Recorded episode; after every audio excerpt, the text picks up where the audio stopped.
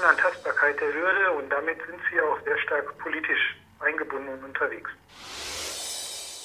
Das ist für mich ein ganz wichtiges und entscheidendes Thema, dass meine Könige und Königinnen gleichwürdig behandelt werden, dass ich die ähm, auf einer Ebene und einer Höhe sehe, ein schmerzliches Thema, woran ich auch innerkirchlich sehr, ähm, sehr leide und deswegen habe ich sie da nochmal deutlich positioniert. Medienwerkstatt Bonn. Podcast. Heute mit Axel Schwalm. Hallo. Ralf Knoblauch ist Diakon und Bildhauer aus Bonn-Lessenich. Er verleiht seiner seelsorgerlichen Arbeit Ausdruck durch selbstgeschnitzte Königinnen und Königsfiguren aus Holz. Diese Holzfigürchen sind in keinem Fall Dekoration oder Kunstobjekte. Sie sind Botschafter, die daran erinnern sollen, dass die Würde des Menschen unantastbar ist und dass jeder Mensch eine Würde hat. Patricia Guzman hat Rolf Knoblauch zum Telefoninterview getroffen. Sie schnitzen Figuren aus Holz, die Königinnen und Könige darstellen. Die sind so kleine Figürchen, die auf dem Sockel stehen ein weißes Gewand anhaben, schwarze Hose, ein Lächeln im Gesicht und eine Krone nicht immer auf dem Kopf. Was hat das denn mit diesen Königen für eine Bewandtnis? Was ist das? Genau, diese Könige entstehen jetzt ungefähr seit sieben, acht Jahren ausschließlich morgens ganz früh ähm, bei mir in Bonn-Lessenich, wo ich im Pfarrhaus lebe, in meiner kleinen Werkstatt. Und in dieser Stunde, in dieser Morgenstunde arbeite ich an diesen Königen, weil mir das Thema der Würde, der Menschenwürde und damit auch der Königswürde zum zentralen Anliegen meiner Pastoral geworden ist. Und so habe ich in dieser Stunde, äh, in der morgendlichen Stunde, eine Möglichkeit für mich entdeckt, so all das, was mich ähm, seelsorglich beschäftigt, in diese Könige reinzuarbeiten und ähm, ja, diese anschließend, wenn sie denn fertig werden, in die Welt zu schicken, um das Thema der Menschenwürde an andere weiterzugeben und weiterzutragen. Diese Könige ähm, tragen ausschließlich weiße oder festliche Gewänder, wie Sie schon richtig sagten. Die Könige haben eine schwarze Hose und ein weißes Hemd an und die Königin tragen ein weißes Kleid. Eine Anspielung auf die Festlichkeit und die Bedeutung dieser Würde nochmal, aber auch, wer sie denn religiös interpretieren möchte, äh, vor dem ähm, Kontext und vor dem Hintergrund einer Taufe ähm, kann man das deuten als ähm, Taufkleid äh, oder ja, Taufkleid, was dem Täufling nach der Taufe und Salbung zum König wurde. Ja. Also auch im, im katholischen Kontext, aber nicht nur.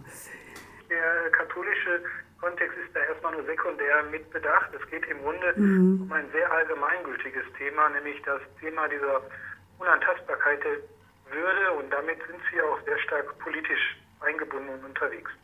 Ja, genau, denn mir sind sie zum ersten Mal aufgefallen, jetzt am Frauentag auf dem Bonner Marktplatz. Da hatten die diese Frauengruppe Frauenstreik, die da dieses Lied gesungen haben, Der Vergewaltiger bist du, das Sie vielleicht kennen, hatten diese eine Königin-Figur vor ihrer Gruppe, vor ihrem Tanz aufgestellt und wir waren alle sehr interessiert, was das denn wäre.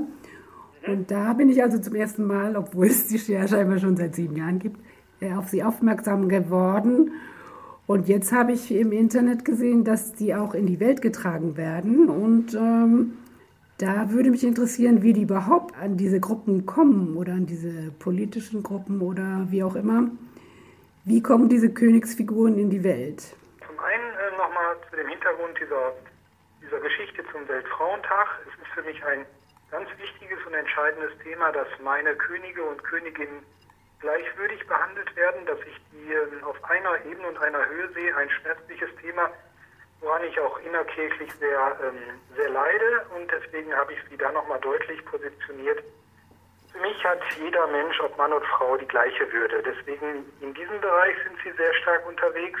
Ähm, mhm. Der zweite wichtige Bereich ist der ganze, die ganze Thematik des Rechtspopulismus wo ich sie auch deutlich äh, positioniert habe, gegen rechts, weil sie den Artikel 1 unseres Grundgesetzes sehr schön auf eine andere Art und Weise nochmal in die Welt tragen. Und der dritte Bereich ist das Thema der Würde in der Schöpfung, die ganze Klimageschichte, in der, in der Friday for Future Bewegung sind sie auch viel unterwegs. Sie sind in der ganzen Welt vertreten und ähm, versuchen dort vor allen Dingen dann an, an Krisenherden in der Welt das Thema der Würde den Menschen dort in, Serien, in ihren schwierigen, prekären Lebenssituation ein Stück weit ähm, wiederzugeben. Das geht über sogenannte Königsbotschafter, die dann einen König mitnehmen in ein Land und wichtig ist mir, ich sehe mich auch nicht so sehr als Künstler, sondern eher als ein Mensch, der ein Thema äh, über diese Könige in die Welt tragen will. Mhm. Und äh, das tun sie auf allen Kontinenten, ja. Ja, aber sagen wir mal, ich habe eine Kollegin, die ist aktiv bei den alleinerziehenden Müttern. Wenn die jetzt so eine Figur haben würde wollen, dann könnte sie sich an Sie wenden.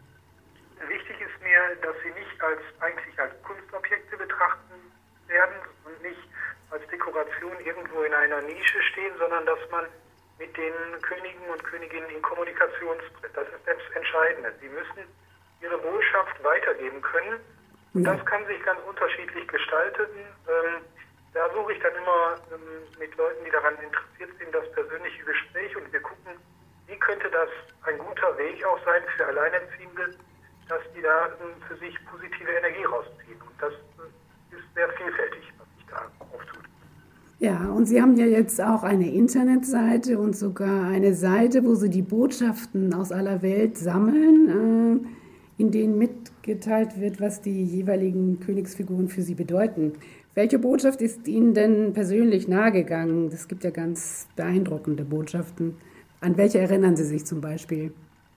Genau, das ist, ähm, sind im Grunde ähm, Orte, die gibt es auf der ganzen Welt. Die jetzt ähm, aktuell habe ich das Thema nochmal im Zusammenhang mit dieser ganzen ähm, Corona-Krise nochmal ganz anders aufgezogen, indem ich aufgefordert habe, dort, wo Könige von mir derzeit sind, ähm, dass dort vor Ort ein kleiner ähm, Videobeitrag gedreht wird, dass Menschen, die mit den Königen arbeiten, eine positive Trost- oder Hoffnungsbotschaft ähm, in die Welt senden und mir diese Botschaften zusenden.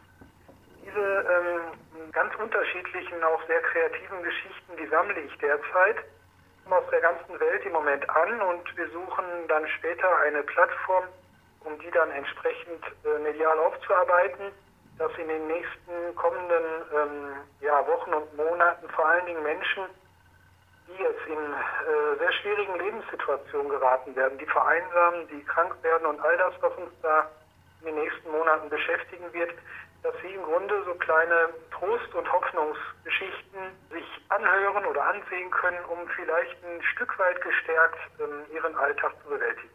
Ja gut, und Sie scheinen ja einen Nerv getroffen zu haben, denn dieses geht ja fast viral, diese, diese Figürchen. ja, oder? Wichtig ist mir das Thema.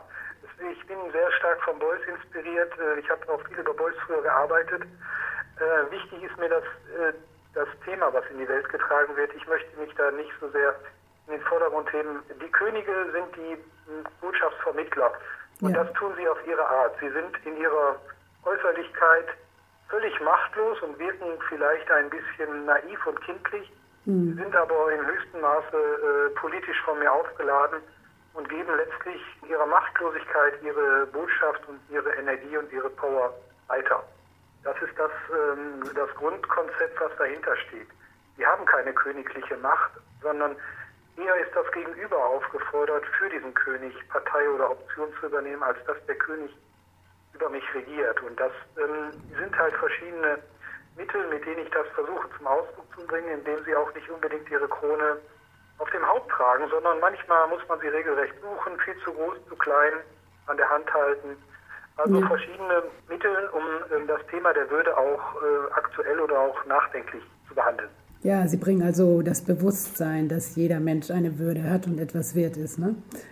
Das ist ganz entscheidend für mich, ja, weil das mein seelsorgliches Handeln auch sind und auch nur aus diesem, diesem Handeln heraus, was mir täglich hier in der Arbeit in Bonn begegnet, entstehen diese Könige. Die sind also nicht so sehr, also sind sie im Grunde überhaupt kein Hobby von mir, sondern sind letztlich, gehören sie zu meinem existenziellen Lebensentwurf, wie ich ihn seit vielen Jahren lebe sind nur Ausdruck meiner pastoralen Arbeit. Ja, dann bedanke ich mich schon für das Gespräch. Das war ein sehr interessantes Gespräch und ich freue mich auf diese Figürchen, die so viel äh, bezwecken und so viel bewirken. Ja, vielen Dank, Herr Knoblauch. Politisch aufgeladen sind also diese Königsfiguren von Ralf Knoblauch. Er vermittelt mit ihnen die Gleichwürdigkeit zwischen Mann und Frau. Er weist den Rechtspopulismus in die Schranken und beflügelt die Würde der Schöpfung, wie er sagt. Ein paar seiner Figuren finden Sie übrigens auch auf unserer Facebook-Seite. Das war der Podcast aus der Medienwerkstatt Bonn, heute mit Axel Schwalm. Bis zum nächsten Mal.